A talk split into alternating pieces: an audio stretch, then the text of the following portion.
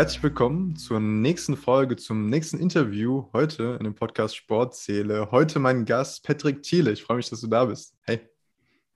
Hi Tim, grüß dich. Danke, dass ich dabei sein darf. Sehr, sehr cool. Ja, lass uns, lass uns kurz nochmal einsteigen, um, ja, dass ich euch den Patrick hier kurz vorstelle. Um, ähm, er ist Coach für mentale und emotionale Freiheit sowie äh, Potenzialentfaltung durch mentales Training. Und ähm, ja, auf seinem Instagram-Kanal bezeichnet er sich selbst auch als The Mental Alchemist. Finde ich sehr, sehr spannend. Patrick, erzähl uns doch mal nochmal gerne und den Zuschauern auch, wie es dazu kam und ja, was für andere Lebensstationen du vielleicht auch noch hattest und ja, für einen kleinen Einstieg heute. Sehr gern. Ich versuche es nicht zu sehr in die Länge zu ziehen. Ja, gerne. Ähm, Alles gut. Also ich glaube, so der, der wichtigste Ausgangspunkt für mich war, glaube ich, mit 14 Jahren so. Da war so der Punkt, an dem ich für mich selbst gemerkt habe, was der Kopf für eine Rolle im Sport auch spielt und generell natürlich auch im Leben. Bei mir war es damals aber wirklich im Sport. Also ich bin von einem kleinen Dorf aufgewachsen äh, mit dem großen Traum, Profifußballer zu werden ähm, in der Nähe von Dresden. Und das hat auch relativ gut funktioniert anfangs. Ich war da in allen Kinder-, Jugendmannschaften immer einer der besten Spieler, immer zu den Top-Torschützen der Liga gehört und hatte dann mit 14 die Möglichkeit äh, auf ein Probetraining bei Dynamo Dresden und damit dann auch die Aufnahme ins Nachwuchsleistungszentrum. Und bis dahin hat sich Fußball für mich immer super leicht und locker angefühlt und alles hat halt einfach funktioniert. Ich hatte einfach Spaß am Spielen und war verdammt gut da drin. So. Und an dem Tag habe ich dann halt, ja, ehrlich gesagt, gar nichts auf die Reihe gebracht. Also ich bin dann wirklich komplett an mir selbst gescheitert. Ich habe super viele Fehler gemacht. Ich war überhaupt nicht in der Lage, mit dem Leistungsdruck da umzugehen. Ich habe nur nach rechts und links geschaut, so auf diese anderen knapp 30 Jungs, die an dem Tag mit mir bei diesem äh, Probetraining waren habe nur gesehen, wie gut die sind, äh, wie schlecht ich irgendwie an diesem Tag bin und habe mich dann auch für jeden Fehler irgendwie selbst fertig gemacht. Und das hat mich dann natürlich auch letztendlich so ein bisschen quasi die Chance auf den Profifußball gekostet, so, weil ich dementsprechend natürlich auch nicht angenommen wurde nach dem Probetraining. Und dann eigentlich so diesen Traum vom Profifußball, generell vom Profisport für mich eigentlich erstmal verworfen habe und mhm. generell auch dann einen komplett anderen Weg gegangen bin. Ich habe nach meinem Abi eine Ausbildung gemacht als Mikrotechnologe in der Halbleiterindustrie, super technische Sache und habe da auch nochmal studiert, dann Nanotechnologie und Werkstoffwissenschaften, habe dann aber im letzten Semester angefangen, mich mit Persönlichkeitsentwicklung zu beschäftigen, so die ersten Bücher gelesen und ähm, da kommen wir vielleicht später nochmal zurück. Da, ja. Daher kommt auch die Story mit dem, mit dem Mental Alchemist. Ähm, mhm. Ja, gerne. Und letztendlich habe ich daran realisiert, dass ich eigentlich das, was ich die letzten sieben Jahre gemacht habe, mit Ausbildung, Studium, gar nicht weitermachen will. So, dass ich gar keinen Bock habe, jemals in dieser Branche zu arbeiten. Und ich habe dann für mich einen relativ radikalen Cut gemacht, habe irgendwie alles verkauft, verschenkt, was ich besessen habe, Wohnung gekündigt und Studium geschmissen und bin erstmal für ein Jahr nach Australien gegangen, um so ein bisschen rauszufinden, ja. was will ich eigentlich, wo soll der Weg für mich hingehen. Und ja. ja, bin dann immer mehr auch so in dieses Thema Coaching, Persönlichkeitsentwicklung gekommen und dann vor dreieinhalb Jahren in Berlin bei einem Startup gelandet, das sich mit dem Thema mentale Leistungsfähigkeit beschäftigt hat. Und ich war da eigentlich nach außen hin quasi nur verantwortlich für den Bereich so Social Media, Influencer Marketing und ich war der erste Ansprechpartner für die Profisportler, mit denen wir kooperiert haben. Intern war ich aber auch so ein bisschen quasi der Mindset-Experte, wenn wir so nennen wollen, so durch meine eigene Entwicklung so. Das heißt, ich habe auch im Firmenpodcast da immer mal wieder ein paar Folgen zugemacht. Ich habe im YouTube-Kanal immer mal wieder darüber gesprochen. Und irgendwann haben sich die Profisportler, mit denen ich halt die ganze Zeit in Kontakt war, halt wahrscheinlich gedacht, so, hey, der redet die ganze Zeit darüber. Offensichtlich kennt er sich ein bisschen damit aus und haben angefangen, mir Fragen zu stellen. Und das war für mich, für mich so der Punkt, wo ich gemerkt habe, okay, vielleicht ist da echt so das Potenzial da, dass ich so meine zwei größten Leidenschaften, irgendwie Persönlichkeitsentwicklung, Wachstum, mentales Training und Sport kombinieren kann. Und habe dann vor ja, drei, dreieinhalb Jahren das erste Mal angefangen, einfach probeweise mit dem ersten Athleten zusammenzuarbeiten, mit dem ich tatsächlich heute immer noch zusammenarbeite. Und äh, daraus hat sich dann ganz viel einfach ergeben bis dahin, dass wir jetzt ein komplettes Unternehmen rund um dieses Mentaltraining aufgebaut haben mit ProMind Athlete letztes Jahr irgendwie schon so quasi den, den Olymp so ein Stück weit erklimmen konnten mit zwei olympischen Goldmedaillen, die eine Athletin geholt hat, mit der wir äh, zusammenarbeiten oder zusammengearbeitet haben zu dem Zeitpunkt. Und ja. Das ist quasi so die Story bis heute letztendlich. Cool. Cool, ja, erstmal danke für das ausführliche Teilen. Sehr, sehr spannend. Weißt du, was ich cool finde? Ich finde cool, dass äh, ich auf jeden Fall direkt so Parallelen zwischen uns erkenne, weil es bei mir tatsächlich auch diese Themen ähm, ja primär ähm, auf der Agenda stehen und ja, dass man, ich glaube, auf unterschiedlichen Lebensphasen, ähm, unterschiedlichen Fragen auch in Verbindung kommt und im Endeffekt auch mit diesen Themen in Verbindung kommt und dass wir daran äh, jetzt auch hängen bleiben, ist äh, sehr, sehr cool, sehr, sehr spannend. Ja, lass uns heute einfach ein bisschen sprechen über die verschiedenen Themen, Mentaltraining, vor allem bei dir primär. Auch Ernährung tatsächlich, werden wir einen kurzen Abschnitt machen, äh, Motivation generell allgemein und ja, die, die Themen spielen ja hier alle primär auch eine Rolle in dem Podcast, da ja über Sport, persönliche Entwicklung gesprochen wird, übergeordnet und ja, du hattest auch mal ein Zitat gemeint, habe ich tatsächlich nachgelesen. Persönlichkeitsentwicklung und Mentaltraining war eher ein Tool, für dich selbst, um einerseits besser zu werden und andererseits deinen Weg zu finden. Erzähl doch nochmal ein bisschen genau, wie, wie der Schritt auch hin zum selbstständigen Coach auch kam und welche Herausforderungen ähm, es gab oder auch gibt, vielleicht auch ähm, ja, im Zuge der Selbstständigkeit. Ja, sehr gern. Ja, ich glaube, das Zitat trifft es äh, sehr gut. Also ich habe nie mit Persönlichkeitsentwicklung begonnen, weil mhm. ich die Intention hatte, mich selbstständig zu machen. Das kam erst viel, viel später, sondern äh, okay, primär äh, habe ich mit Persönlichkeitsentwicklung begonnen, weil ich zu dem Zeitpunkt einfach irgendwie so ein bisschen neben mir stande. So, das war eine Phase, da ist gerade die, die erste große Beziehung in meinem Leben damals mhm. zerbrochen, relativ mhm. äh, ja, spontan und unvorhersehbar, zumindest für mich. So, und ja, dann äh, ja. brauchte ich einfach was, um wieder so den richtigen Weg für mich zu finden. Und da war Persönlichkeitsentwicklung, die Bücher, Workshops und so weiter, die ich zu dem Zeitpunkt dann besucht habe, einfach ein unglaublich wertvolles Tool. Ist es bis heute immer noch so, auch um, um mich weiterzuentwickeln und so auch meine Herausforderungen zu meistern. Und die Selbstständigkeit war dann einfach für mich ein schon etwas längerer Weg. Das heißt, also auch bevor ich in Berlin bei dem Startup war, habe ich schon auf anderen Wegen dann irgendwie geschaut, okay, was kann ich selbstständig irgendwie machen? Ich habe tatsächlich ja. auch mal eine Zeit lang im Network Marketing äh, gearbeitet. Ich habe eine Zeit lang als ähm, Freelancer gearbeitet, habe sogar als Ghostwriter mal ein E-Book über Meditation geschrieben. Also das heißt, ich war da auch immer super offen für alles, was irgendwie sich gerade ergeben hat oder was irgendwie so sich gut angefühlt hat im Moment und ich mir so dachte, okay, let's try it und dann schaue ich mal, was daraus wird. That's it.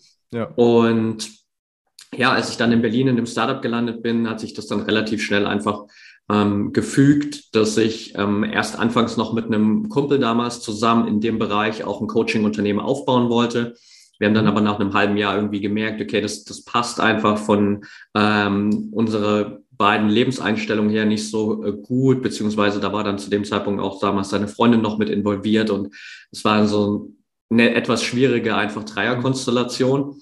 Und dann habe ich irgendwann für mich gesagt, okay, dann gehe ich meinen eigenen Weg, konzentriere mich wirklich auf dieses Thema mentales Training im Sport und habe das dann ja knapp anderthalb Jahre lang eigentlich parallel zu meinem Hauptjob aufgebaut ja. bis ich dann letztendlich im August letzten Jahres, letztes Jahr, vorletztes Jahr tatsächlich, im ja. August vorletzten Jahres gesagt habe, ähm, ich gehe jetzt diesen Schritt in die Selbstständigkeit ähm, und konzentriere mich wirklich zu 100 Prozent drauf und Du hast es gerade schon angesprochen, natürlich kommen da irgendwie viele Herausforderungen, mhm. äh, die mhm. plötzlich da sind, ähm, dass man natürlich sich nicht mehr darauf verlassen kann, dass es monatlich ein, Gehalt einfach gibt, das dir ausgezahlt ja. wird. So, du bist halt auf allen Ebenen komplett für dich selbst verantwortlich. Ähm, man tendiert natürlich auch erstmal dazu, irgendwie dann, wie man das immer so schön sagt, selbst und ständig zu arbeiten, so mhm. 24-7, sieben Tage die Woche.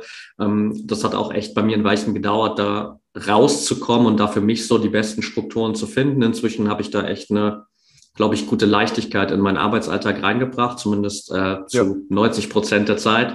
und äh, dementsprechend, ja, ist das einfach, glaube ich, auch nochmal ein krasses Wachstum. Also allein dieser Prozess in der Selbstständigkeit war auch nochmal Persönlichkeitsentwicklung auf einem ganz neuen Level, definitiv. Absolut. Sehr, sehr cool. Ich glaube, da helfen auch die, die Inhalte selbst weiter, mit denen man sich beschäftigt, in der Selbstständigkeit auch. Ähm, natürlich so Sachen, wie du auch sagst, ähm, persönliches Management, Zeitmanagement etc. Das sind Sachen, die einfach gelernt werden, wenn man den Schritt geht, wenn man ähm, ja ins kalte Wasser, sage ich mal, geht. Natürlich auf der einen Seite vielleicht bei vielen äh, ein bisschen mehr vorbereitet als bei anderen. Aber ich glaube, man muss sowieso immer seinen individuellen Weg gehen. Und ja, du hast es auch vorhin schon in deinem Intro deiner Geschichte gesagt, Mental Alchemist. Jetzt habe ich natürlich auch Bücher gelesen zur Persönlichkeitsentwicklung und dazu gehört auch ähm, im Grundprinzip der Alchemist von Paulo Coelho. Ist es daran angelehnt?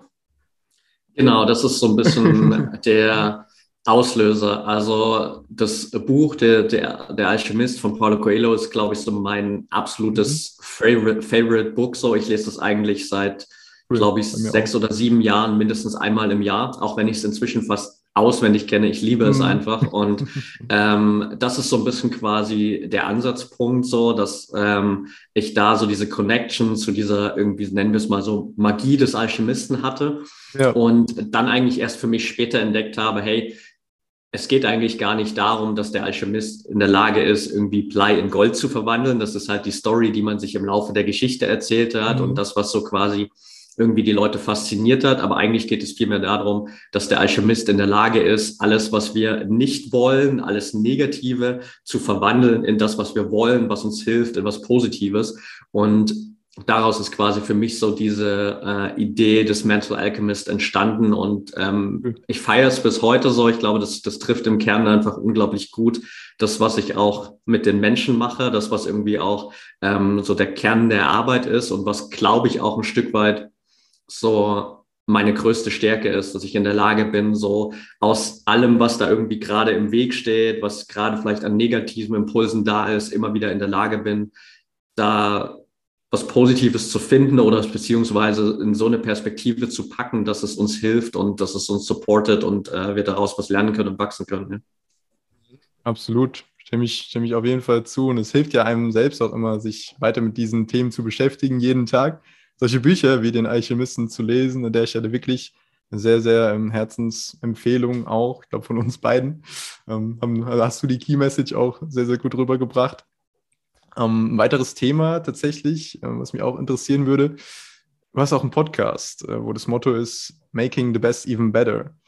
Wie kam es zu dieser Idee ähm, und ja, warum ist genau auch dieser Podcast, also Pro Mind Athlete, neben Sportziele natürlich äh, sehr, sehr empfehlenswert auch mit den Themen. Ja, ähnlich wie bei, bei vielen anderen Sachen ist der Podcast auch irgendwie so ein bisschen aus einer persönlichen Story raus entstanden, weil ich einfach mhm. gerade am Anfang von Persönlichkeitsentwicklung das Gefühl hatte, da hat sich so unglaublich viel bei mir verändert. Kennst du sicherlich auch, gerade so ja. die ersten Monate, wenn man sich irgendwie mal damit beschäftigt und da plötzlich eintaucht, merkt man sich so, dann dreht sich das ganze Leben irgendwie einmal um 180 mhm. Grad.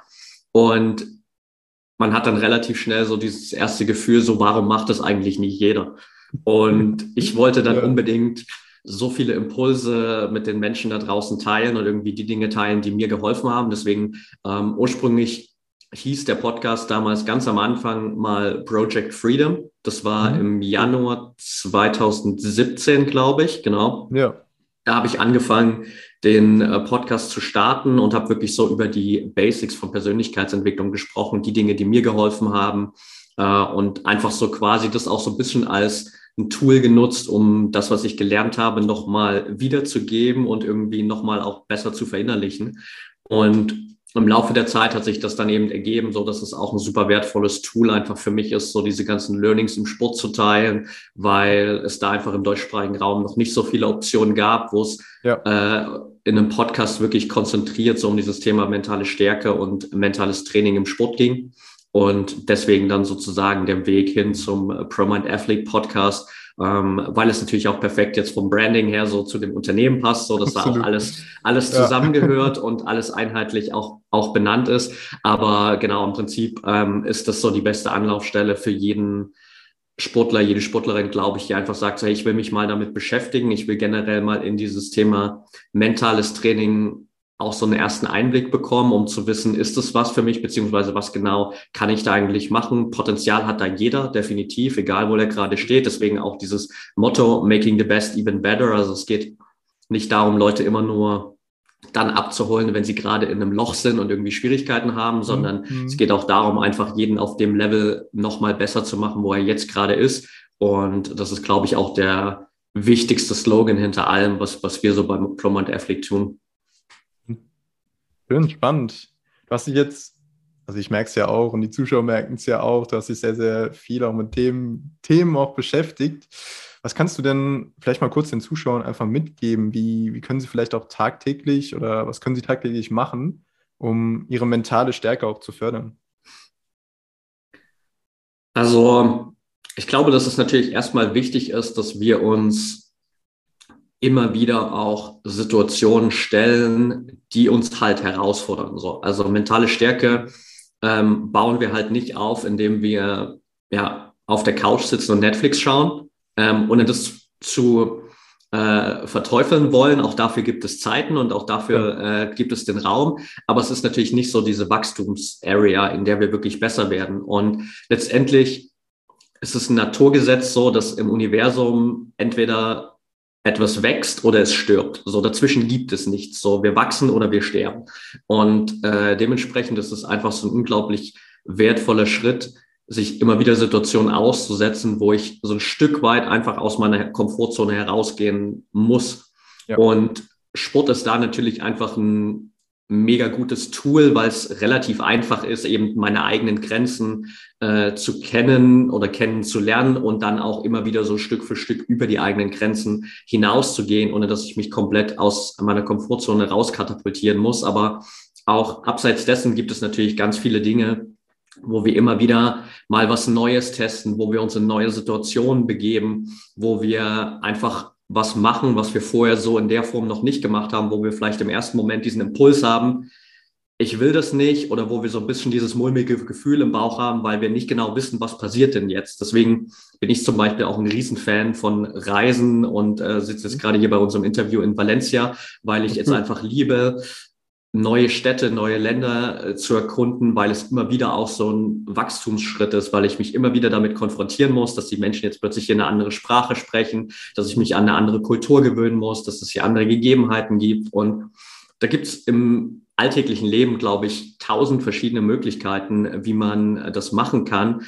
Und das immer wieder zu integrieren, parallel dazu auch einfach immer wieder so eine kleine Lernroutine drin zu haben, ist, glaube ich, super wertvoll. Das heißt, ähm, wir haben jetzt so den Alchemisten als ein Buch angesprochen, gibt natürlich hunderte von super wertvollen Büchern in diesem ganzen Bereich, so Persönlichkeitsentwicklung, mentales Training, mentale Stärke. Und Dafür muss ich mir keine zwei Stunden am Tag einplanen, aber wenn ich einfach mal versuche, eine Routine zu integrieren, wo ich vielleicht mal 10, 15 Seiten pro Tag lese in einem Buch oder mir einen Podcast wie den hier anhöre, wo ich mir bei YouTube irgendwie einen Channel raussuche, der mich anspricht, wo ich mich irgendwie mit der Person dahinter identifizieren kann, mich da weiterbilde. Das heißt, es gibt so viele Möglichkeiten heutzutage auch zu lernen und das so zu kombinieren, auf der einen Seite so eine kleine Lernroutine, auf der anderen Seite so dieser ja, Wille, immer wieder ein Stück weit zu wachsen, sich immer wieder neuen Herausforderungen zu stellen, ist, glaube ich, eine der wertvollsten Routinen, um wirklich langfristig auch eine mentale Stärke aufzubauen, von der ich dann in allen Lebensbereichen auch profitieren kann. Perfekt. Ja, es ist, ist glaube ich, nicht immer so einfach, in Routinen reinzugehen, aber ich glaube einfach mal versuchen, das zu machen, für sich auszuprobieren, wie, wie passt es für mich, wie ist es so. Ähm, einfach mal ein paar, paar Tage machen. Es sind ja immer diese 21 Tage zur Gewohnheit, die man sagt, ist ja auch immer unterschiedlich. Aber ja, ich glaube, wir können empfehlen, einfach mal sowas auszuprobieren, was du eben auch gesagt hast. Äh, gerne auch anwenden und auch Feedback schreiben, uns beiden, gerne persönlich, wie das bei euch war. Jetzt ein weiteres Thema, was ähm, ja auch zwecks Routinen sehr, sehr schwierig ist, immer so umzusetzen. Man hat so seine äh, Ernährungsroutinen, ähm, ja, die man eigentlich so einhaltet und es ist, glaube ich, immer schwierig, auch da in, in einen anderen Space zu kommen. Jetzt zu dem Thema Ernährung. Also welchen genauen Einfluss hat die, die Ernährung generell auf die Leistungsfähigkeit? Weil du hast ja auch sehr, sehr viel mit Leistungssportlern auch zusammengearbeitet. Man sagt ja logischerweise immer, dass, dass die Ernährung wirklich essentiell auch ist ähm, ja, in der Leistungsfähigkeit, das abzurufen. Aber wie sieht, wie sieht denn die, in Anführungszeichen, optimale auch Ernährung aus? Beziehungsweise gibt es überhaupt die universelle optimale Ernährung? Erzähl mal gerne deine Meinung. Ja, sehr gern. Also ich kann zumindest mal auf jeden Fall meine Perspektive teilen, auch wenn ich natürlich ja. da nicht zu 100 Prozent so der absolute Experte bin. Also da habe ich vor allem auch gerade, ja. ähm, wenn es um den, um den Sport geht, wirklich auch so meine Experten an der Hand. Ich ernähre mich seit über fünf Jahren inzwischen vegan. Mhm. Ähm, dementsprechend bin ich auch natürlich ein Riesenfan so von pflanzlicher Ernährung, auch im Sport, weil es mittlerweile genügend Beweise natürlich gibt, dass das Ganze auch einfach äh, unglaublich viele Vorteile hat. Vielleicht hat der ein oder andere mal äh, die Netflix-Doku ähm, Game Changers gesehen, wo ja viel darüber gesprochen wird, kann ich auf jeden Fall empfehlen, auch wenn es da durchaus ein paar strittige Punkte vielleicht gibt. Ähm, ansonsten Bevor ich es vergesse, für jeden, der da detailliert irgendwie einsteigen will, kann ich auf jeden Fall, glaube ich, bei Instagram ähm, Alexandra Kehlemann empfehlen. Ähm, der Kanal heißt, glaube ich, bei Instagram Superstar Formel. Ähm, Alexandra ist so meine Go-To-Expertin für alles, was so pflanzliche Ernährung im Spitzensport angeht, wo ich auch immer wieder ähm, sie mal in Live-Trainings bei uns äh, bei Promant Athlete drin habe für die Athleten oder beziehungsweise Athleten an sie weiterempfehle, die sich da mehr mit beschäftigen wollen. Ähm, grundsätzlich brauchen wir, glaube ich, nicht darüber reden, wie wichtig die Ernährung für mhm. unsere Leistungsfähigkeit ist und auch für die mentale Leistungsfähigkeit, weil wir müssen natürlich die Energie irgendwo hernehmen und das Gehirn braucht einfach unglaublich viel Energie. So das Gehirn verbraucht von allen Organen, die wir im Körper haben, am allermeisten Energie und dementsprechend, wenn wir mental stark sein wollen, wenn wir mental leistungsfähig sein wollen, dann dürfen wir uns natürlich auch Gedanken darüber machen, wie kann ich meinem Gehirn die Energie geben, die es wirklich braucht, um dann auch perfekt zu funktionieren und wirklich dann auch in den Momenten einfach diese mentale Stärke unter Beweis zu stellen. Weil es bringt halt nichts, wenn ich mich ja, vielleicht die ganze Woche mit mentalem Training beschäftige, wirklich da an mir arbeite mich aber auf der anderen Seite einfach schlecht ernähre, weil dann werde ich mhm. nicht die Energie haben, um wirklich auch diese mentalen Learnings am Ende umzusetzen im Training, im Wettkampf, dann werde ich trotzdem immer wieder an denselben Herausforderungen scheitern. Nicht, weil ich nicht weiß, wie es geht, sondern weil mir einfach die Energie fehlt und weil mir der Fokus dafür fehlt. Und ja, dementsprechend gibt es natürlich, glaube ich, nicht die eine perfekte mhm. Ernährung. Ich glaube, es gibt die eine perfekte Ernährung für jeden Einzelnen. Ähm, mhm. da bin ja, ich so für für mich immer mehr daran, auch rauszufinden, wie das Ganze aussieht. Ähm, bin zum Beispiel jetzt auch seit, glaube ich, knapp zwei Jahren in einem Modus, dass ich immer intermittierend faste. Ähm, das heißt, ich esse immer erst um 12 Uhr. Frühstück gibt's bei mir nicht mehr, außer ich bin mal bei meinen Eltern zu Gast. So, dann äh, äh, gibt es dann nochmal gemeinsames Frühstück. So. Aber ansonsten ähm, esse ich nie vor zwölf. Das heißt, ich habe meistens immer so eine 16 Stunden Fastenphase eigentlich zwischen Abendessen und Mittagessen. Mhm. Äh, auf jeden Fall ein super Tool, was mir extrem geholfen hat, auch was mein eigenes Energielevel angeht. Und ansonsten versuche ich wirklich auch gerade, äh, wenn wir hier auf Reisen sind, trotzdem auch immer viel mit meiner Frau zusammen selbst zu kochen, wirklich gesund zu kochen. Ähm, ich koche auch unglaublich ja. gern so, von daher ähm, trifft sich das ganz gut. Ähm, und halt wirklich viel frisches Gemüse zu essen, ähm, nicht so viel Kohlenhydrate. Das ist auch so ein Learning aus der Vergangenheit. So, wir mhm. essen echt super wenig Kohlenhydrate. Also gerade so Dinge wie Nudeln oder Reis ähm, steht echt super selten eigentlich inzwischen auf unserem Speiseplan. Ähm, viel mehr Dinge wie Quinoa oder sowas, die ähm, da immer mal als Beilage mit drauf sind. Aber das sind so eigentlich die Basics, sage ich mal, die ich so für mich rausgefunden habe, wo ich gemerkt habe, das funktioniert für mich extrem gut. Und ja, ich glaube, da macht es auf jeden Fall für jeden Einzelnen natürlich Sinn, sich auch individuell damit zu beschäftigen, weil da steckt natürlich unglaublich viel Potenzial einfach auch drin. Potenzial in, in jedem Bereich, glaube ich, den, den es gibt, äh, in diesen übergeordneten Themen. Jetzt ist, du hast ja gesagt, Ernährung ein Bereich. Wenn man den hat, aber einen anderen Bereich vielleicht nicht, dann ist es halt dieses, dieses keine Balance da. Ähm, was für Inhalte werden denn allgemein in deinem Mentaltrainingsplan behandelt? Auf, auf was legst du da äh, vielleicht auch den Fokus? Also der Fokus ist ein Stück weit natürlich auch da wieder sehr individuell, weil jeder natürlich auch mhm. eigene Herausforderungen mit sich bringt und jeder auch gerade in seiner sportlichen Entwicklung an einer anderen Stelle steht. Natürlich gibt es ein paar Kernelemente, die super wichtig sind. So, ich glieder das immer gern auf in so eigentlich drei Hauptbereiche ähm, und habe das so dem Sport entsprechend als Inner Game, Outer Game und Game Time bezeichnet. Das heißt, auf der einen Seite fangen wir immer bei allem, was wir tun, mit dem Inner Game an. Das heißt, mit dem, was in uns passiert, mit Themen wie Selbstmitgefühl, Selbstvertrauen, wie gehe ich mit Fehlern um, wie gehe ich mit mir selbst um, welche Selbstgespräche führe ich, welche, welche Glaubenssätze habe ich. Das ist so eigentlich das, womit wir immer anfangen, weil am Ende dürfen wir so natürlich in uns erstmal so diese Veränderungen erzeugen, erschaffen, die wir im Außen auch sehen wollen. Und äh, dementsprechend äh, ist das definitiv für alle der Start, auch wenn es da natürlich individuell auch wieder andere Ansätze gibt, je nachdem, ähm, ob es jetzt beispielsweise bei einem Athleten darum geht, wirklich so dieses echte, nachhaltige Selbstvertrauen aufzubauen, ob, ob es eher darum geht, so in Momenten von Fehlern zum Beispiel ein bisschen entspannter und besser mit sich selbst umzugehen.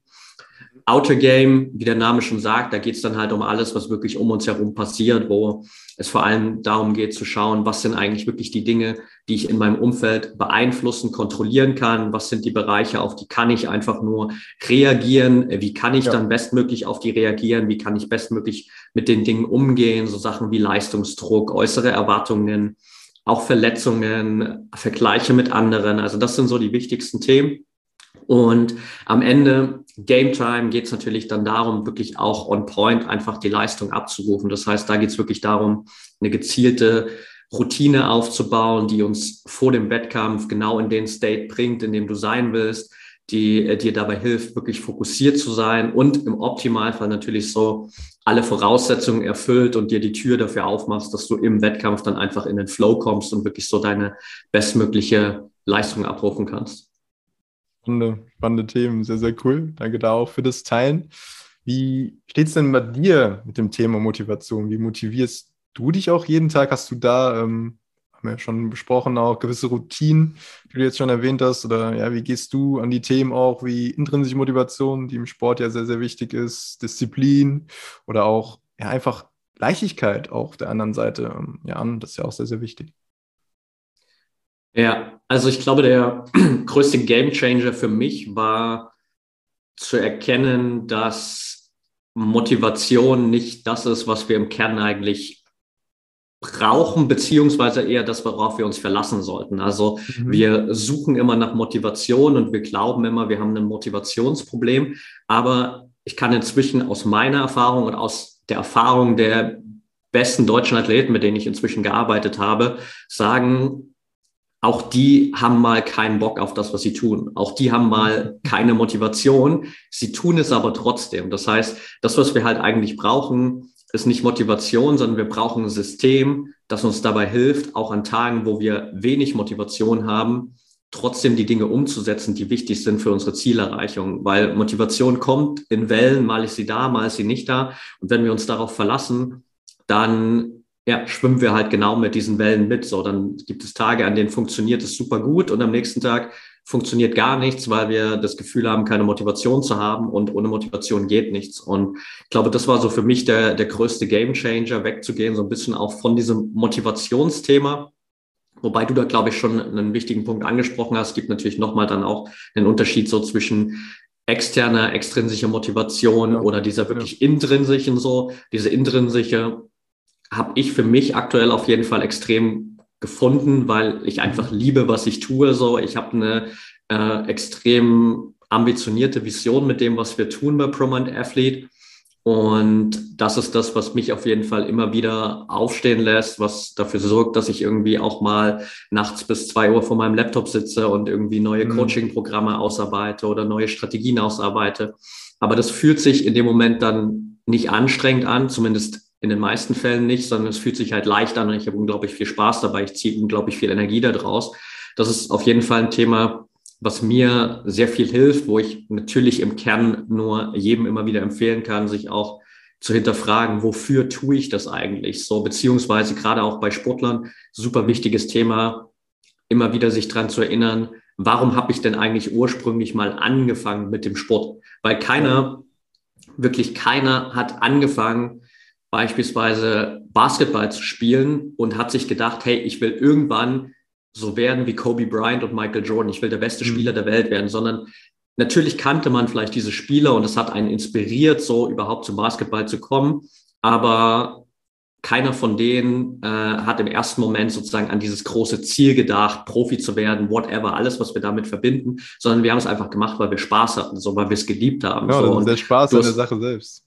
Ja. Genau, du hast auch angesprochen, so du äh, hast ja auch selbst so diesen äh, verstärkten Fokus auf den Fußball, so bei mir schon genau. definitiv auch ja, ja. immer noch so. Und ich habe nicht angefangen, Fußball zu spielen, weil ich mir dachte, boah, ich will Profi werden, ich will die deutsche Meisterschaft gewinnen, ich will irgendwie Millionär werden mit dem, was ich im Fußball tue, sondern ich habe mhm. es einfach geliebt, Fußball zu spielen und deswegen war es leicht so. Und das dürfen wir uns immer wieder vor Augen führen und äh, das ist, glaube ich, ein super wertvoller Punkt. Und auf der anderen Seite geht es eben dann darum, wirklich für sich selbst ein System zu erschaffen, in dem man bestmöglich auch die Dinge umsetzen kann und da auch so ein bisschen einfach immer wieder neue Dinge zu testen, zu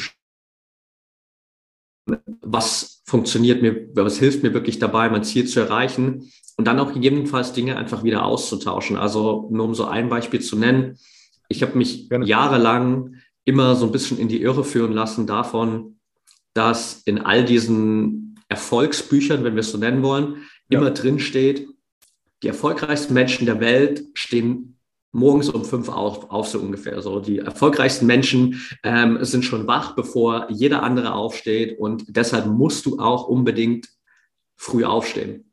Und ich habe das eine Zeit lang habe ich das gemacht und ich ja. habe mich immer wieder da durchgepusht. Es gab Zeiten, da hat das mal gut funktioniert, aber ich habe immer wieder gemerkt, so, das fühlt sich eigentlich für mich nicht so leicht an. Und inzwischen stehe ich nie vor 7.30 Uhr, teilweise 8 Uhr auf, weil ich einfach vom Typ her nicht so funktioniere. So, ich bin kein Mensch, der morgens um 6 aufsteht und voller Energie irgendwie in den Tag reinspringt, sondern ich bin dann eher der Typ, der abends, wenn meine Frau um 22 Uhr ins Bett geht, nochmal zwei, drei Stunden sich an den Laptop setzt und da irgendwie super produktiv, teilweise mehr schafft als am ganzen Tag davor. Und dann habe ich halt meinen Schlaf, bis 8 Uhr und dann kann ich viel, viel entspannter, viel, viel besser in den Tag starten, weil ich auch einfach dann wirklich auf, ausgeschlafen bin, weil ich dann wirklich auch auf dem Energielevel bin, das mir hilft. Und dementsprechend habe ich auch einfach meinen Tag gestaltet. So, das heißt, wir haben heute hier um 10 Uhr angefangen mit dem Podcast. So, das ist eigentlich auch meine früheste Zeit. So, ich habe nie ein Meeting vor 10 Uhr, weil ich mir immer bis dahin auf jeden Fall Zeit gebe. Ich habe selten generell Meetings am Vormittag, weil ich einfach die Zeit immer nutze, auch für meine eigene Arbeit, wirklich da fokussiert erstmal in ein paar Themen reinzugehen. Ich habe auch meine ganzen Termine mit den Athleten auf ein paar Tage in der Woche beschränkt. Das heißt, auch da ist mein Kalender nicht 24-7 verfügbar, weil ich weiß, es gibt Zeiten, da bin ich einfach nicht so leistungsfähig, da bin ich nicht zu 100 Prozent für die Athleten auch da. Und wenn wir dann in einem Coaching-Gespräch setzen und ich bin irgendwie nur zu 90 Prozent präsent, weil es einfach gerade nicht der beste Tageszeitpunkt für mich ist, dann hilft es weder mir noch natürlich den Athleten. Dementsprechend habe ich auch da mein System einfach so gebaut, dass es wirklich dann stattfinden kann, wenn ich zu 100 Prozent präsent bin. Und ja. das sind, glaube ich, so die größten Learnings für mich gewesen, beziehungsweise das, was einfach für jeden, glaube ich, dahinter steckt, ist so, sich dieses System zu bauen, was einem dabei hilft, wirklich bestmöglich zu funktionieren für seine eigenen Ziele und sich selbst bestmöglich zu supporten für seine eigenen Ziele. Sehr cool. Sehr, sehr ausführlich, sehr, sehr schön. Finde ich cool. Finde ich cool, dass du so viel darüber auch erzählen kannst. Ich glaube, das ist auch sehr, sehr wichtig, dass man das auch kann. Du hast gesagt, Individualität ist sehr, sehr wichtig. Ähm, das vielleicht nochmal als primärer Punkt hier zum Vorher Vorheben und das System, was du auch genannt hast. Ich glaube, Disziplin kommt dann einfach auch. Das ist einfach dann dabei da, weil ist, Disziplin ist dann diese Leichtigkeit, die man auch dadurch hat, indem man tut, was man liebt, was du auch gesagt hast. Und ja, ich glaube, diese Oberflächlichkeit mit äh, den Büchern, die du genannt hast, äh, von Motivation, Erfolg etc., vom Voraufstehen, ja, das ist auf der einen Seite schön und gut, aber es kommt immer, wie gesagt, darauf an, wie es individuell für einen passt und das vielleicht als ja, zusammenfassender ähm, zusammenfassendes Resümee hier zu diesem Thema Motivation. Was mich sehr, sehr beschäftigt hat, ist die Frage, oder sehr, sehr interessiert auch ist die Frage jetzt im Zuge der mentalen Technik. Gibt es Unterschiede in der Technik, in der mentalen Technik zwischen verschiedenen Sportlertypen, wie zum Beispiel Ausdauersportlern oder auch Kraftsportlern? Auf jeden Fall. Also es gibt natürlich so ein paar, ich sage mal, Grundansätze, Grundstrategien, die für alle Athleten einfach extrem gut funktionieren. Mhm. Aber individuell auf die Sportarten bezogen gibt es natürlich dann nochmal Strategien, die wertvoller sind oder eben weniger hilfreich sind, weil natürlich auch jeder andere Herausforderungen hat. Also Beispiel Kraftsport. Wir haben auch in äh, unserer Zusammenarbeit gerade bei äh, Prominent Athlete ähm, Personen aus dem Olympic Weightlifting zum Beispiel dabei, mhm. die natürlich eine andere Herausforderung haben als auf der anderen Seite ein Triathlet zum Beispiel, weil im ja, Weightlifting mhm. geht es natürlich darum, dass du in diesem einen Versuch, den du hast, wenn du äh, im Wettkampf bist, dann auch performen kannst. Bei einem Triathleten hingegen hast du natürlich diesen unglaublich langen Zeitraum, wo du fokussiert bleiben musst, wo du einfach auch immer wieder über deine eigenen Grenzen hinweggehen musst, wo du super viel Selbstgespräche hast, weil du bist ja so lange mit dir allein. Ja. Im Olympic Weightlifting hast du deine paar Sekunden, du stehst da, ähm, da, du hast deinen Versuch 60 Sekunden später ist alles abgeschlossen. So, das heißt, da ist gar nicht so viel Spielraum für Selbstgespräche. Wenn du aber acht Stunden in einem Triathlon drin bist, ähm, dann hast du natürlich unglaublich viel Raum, auch dich selbst mit deinen eigenen Selbstgesprächen zu sabotieren und dafür zu sorgen, dass du am Ende nicht das erreichst, was du eigentlich willst. Das heißt, da gibt es auf jeden Fall super viele Ansätze und dann selbst auch in den Techniken gibt es immer wieder auch individuell einfach ein paar Änderungen, die man vornehmen kann. Also ich glaube, so das einfachste Beispiel, was ich teilen kann, ähm, ich bin ein Riesenfreund von Achtsamkeitstechniken. Also wir arbeiten super viel mit Achtsamkeitstechniken, weil meiner Meinung nach Achtsamkeit die grundlegendste Basis ist, die alles, alles einfacher macht im Sport oder generell auch für alles, was ich erreichen will im Leben. Ähm, ja. Und auch da, selbst in diesem Thema Achtsamkeit, gibt es halt verschiedene Ansätze, weil wir ganz oft vielleicht Achtsamkeit zum Beispiel mit Meditation verbinden und dann gibt es so diesen Klassiker, okay, schließ deine Augen, fokussier dich auf deine Atmung mm. und versuch bei deiner Atmung zu bleiben. Das mag für viele funktionieren, aber es funktioniert eben für viele auch nicht. Das heißt ja. nicht, dass die Leute nicht achtsam sein können. Das heißt nur, dass sie das, den falschen Ansatz nutzen, um achtsam zu sein, weil wir alle haben verschiedene Sinnesorgane, die präferiert sind bei uns. Ich bin zum Beispiel ein super auditiver Typ. So, ich funktioniere am besten über Impulse, über meine Ohren. So Musik, Geräusche. Und dementsprechend kann ich auch zum Beispiel am besten achtsam sein, wenn ich meine Augen schließe und mich nicht auf meine Atmung konzentriere, sondern mich auf alle Umgebungsgeräusche konzentriere, die ich gerade hören kann oder zum Beispiel zu, ähm, einer, zu einem Sound meditiere der mich dann einfach in einen super relaxten State bringt. Jemand anders kann mit diesen auditiven Impulsen gar nichts anfangen. Der ist vielleicht dann wieder mehr so der Typ fühlen. Da geht es dann mehr darum, vielleicht wirklich diese Atmung zu fühlen, zu spüren. Bei dem nächsten Typen geht es vielleicht darum, dass es super gut funktioniert über Riechen. Das heißt, da kann ich zum Beispiel richtig krass mit ätherischen Ölen und solchen Sachen arbeiten, um mich da in einen super achtsamen ja. State zu bringen und mich da immer wieder zu beeinflussen. Also da darf ich halt für mich rausfinden, welcher Typ bin ich eigentlich, wie funktioniere ich am besten und dementsprechend können wir selbst da dann so in selbst grundlegendsten Techniken immer noch mal auch eine Individualisierung reinbringen. Yes, da sind wir wieder bei, bei dem Wort, was wir eben gesprochen haben. Ich glaube, ja, einfach ausprobieren, just do it und was ich auch noch gelesen habe, wenn wir jetzt wieder zum nächsten Thema kommen, ein Halbmarathon in Bestzeit. Ohne Training und nur mit ein bisschen mentaler Vorbereitung. Das war eben, ebenfalls ein Zitat von dir auf der Website, was ich gelesen habe. Ähm, da bin ich jetzt aber echt gespannt, äh, inwiefern das genau möglich ist, weil ich habe tatsächlich nächsten Monat ungefähr auch einen Halbmarathon. Natürlich gehe ich da mit Training rein. Ich bin ja auch schon ein bisschen trainiert als Sportler, aber ja, wie, wie ist es möglich? Erzähl mal. Ja, also das war auf jeden Fall, glaube ich, so eine echte Schlüsselerfahrung für mich, wo ich gemerkt habe, was der Kopf wirklich für einen positiven Unterschied machen kann mhm. und wie sehr ich auch über diese Kopfkomponente am Ende meine sportliche Leistung beeinflussen kann, weil das wirklich so eine super spontane Idee war. Also das ist in Australien passiert, als ich dieses Jahr da Auszeit hatte.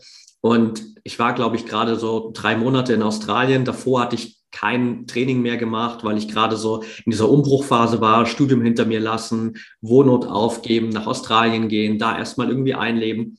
Und ich bin ja. dann mittwochs durch die Stadt gefahren und habe dieses Plakat gesehen für das Running Festival am Wochenende und dachte mir so, hey, eigentlich könntest du mal bei so einem Festival mitmachen oder bei so einem Lauf mitmachen. Ich hatte so diese Inspiration einfach da, diesen Halbmarathon zu laufen. Ich war vorher noch nie einen Halbmarathon im Wettkampf gelaufen, so klar irgendwie mal in der Vergangenheit im Training für mich selbst, aber nie so in einem Wettkampfumfeld. Und dann war mir natürlich irgendwie auch schon so bewusst, es macht jetzt keinen Sinn, wenn ich in den letzten zwei, drei Tagen Vorbereitung da irgendwie unglaublich viele Kilometer runterspule und dann komplett erschöpft in den Wettkampf gehe, sondern äh, mich körperlich jetzt einfach irgendwie noch ein bisschen erhole eher, dafür sorge, dass ich einfach zu 100 Prozent körperlich fit bin. Und auf der anderen Seite habe ich dann eben genau diese mentale Komponente versucht zu trainieren. Das heißt, ich habe extrem viel mit Visualisierungen gearbeitet, mir wirklich immer wieder vorgestellt, in welchem State will ich sein für diesen Wettkampf, wie will ich mich in dem Wettkampf fühlen, wie will ich mich davor fühlen,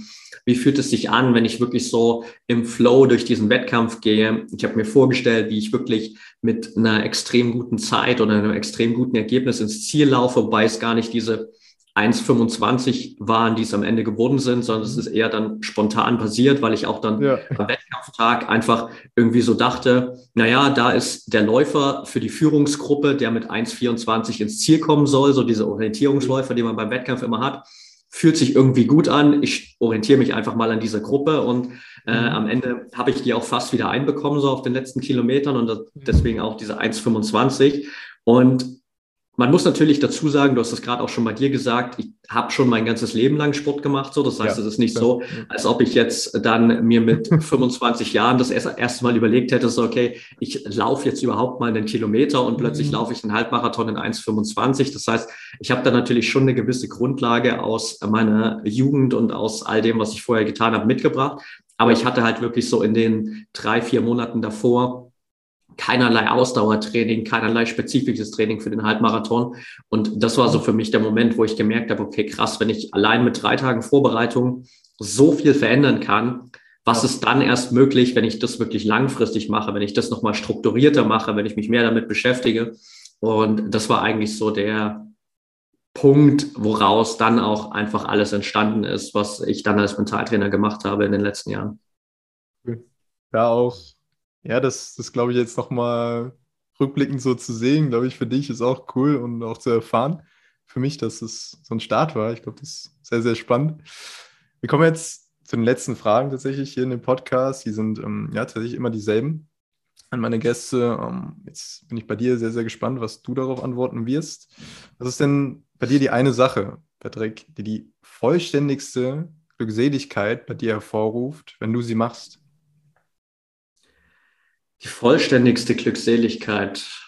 Gibt es da eine Sache, auch gerne vielleicht mehrere Sachen? Also eine Sache definitiv wirklich zu 100 Prozent präsent zu sein in dieser mentalen Arbeit, so im, im 1 zu 1 Training mit den Menschen, mit denen ich arbeite, zu sehen, was bei denen passiert, wenn wir gemeinsam in diesen Prozess geht und dann ein Feedback zu bekommen, wo jemand zu mir sagt, hey, danke, dass ich Dinge aufdecken durfte oder erfahren durfte, von denen ich gar nicht dachte, dass sie möglich sind. Und mhm. das ist so, glaube ich, das Ergebnis dessen dann, dass ich einfach so komplett da drin aufgehe und die Zeit vergesse und äh, wirklich zu 100 Prozent da bin. Die zweite Sache definitiv, wenn ich einfach, ja, komplett abseits all dessen Zeit mit meiner Frau verbringen kann, wenn wir einfach hier am Strand sind, unterwegs sind. Und äh, das ist definitiv auch ein Punkt, wo ich einfach äh, ja, unglaublich glücklich bin. Schön. Schön zu hören. Und jetzt lassen wir noch ein bisschen Mehrwert da. Wir haben echt sehr, sehr viel äh, über die Themen gesprochen, aber vielleicht nochmal deine wichtigste Erkenntnis, die du in deinem Leben bisher lernen durftest. Die wichtigste Erkenntnis, die ich bisher lernen durfte, die habe ich, glaube ich, erst so in den letzten sechs Monaten nochmal wirklich im Kern verstanden. Mhm. Und zwar, dass das Leben kein Erkennungsprozess ist, in dem es raus, darum geht, herauszufinden, wer wir sind, sondern dass das Leben ein Erschaffungsprozess ist, in dem wir die Version erschaffen dürfen, die wir wirklich sein wollen. Und es deswegen wichtiger ist, uns nicht die Frage zu stellen, wer bin ich, sondern wer will ich sein. Schön. Schön gesagt, wir gehen in die letzte Frage, wir gehen noch tiefgründiger noch rein. Du merkst es. Ähm, sehr, sehr, sehr, sehr auch ein Thema hier auf jeden Fall. Patrick, letzte Frage. Wenn du an dein Lebensende denkst, was sind denn die Worte, die du von deinen Mitmenschen und Liebsten hören möchtest, wenn sie von deinen Spuren, Erkenntnissen und Erlebnissen sprechen, die du hinterlassen hast? Puh. Mega gute Frage. Danke. Also, ich glaube, das, was ich gerne erreichen wollen würde, ist, dass die Menschen im Anschluss irgendwann sagen, dass ich immer zu 100 Prozent bei ihnen war, wenn ich mit ihnen Zeit verbracht habe, dass sie das mhm. Gefühl hatten, dass ich wirklich für sie in dem Moment da war, ja. zu 100 Prozent präsent war und dass ich mit allem, was ich getan habe, einfach dazu beigetragen habe, nicht nur das Beste aus mir zu machen, sondern das Beste aus den Menschen zu machen, mit denen ich Kontakt haben darf und mit denen ich irgendwie zusammenarbeiten darf. Das sind, glaube ich, so die Kernelemente. Schön. Schön. Das waren die Endworte hier von Patrick in der heutigen Folge, im heutigen Interview. Ich bedanke äh, mich bei allen, die zugehört haben. Ich bedanke mich bei dir, Patrick, dass du dabei warst, deine Geschichte geteilt hast. Und ähm, ja, freue mich, freue mich auch auf das nächste Mal und äh, lass gerne Feedback da, Bewertungen da freue mich aufs nächste Mal. Wir hören uns und bis bald.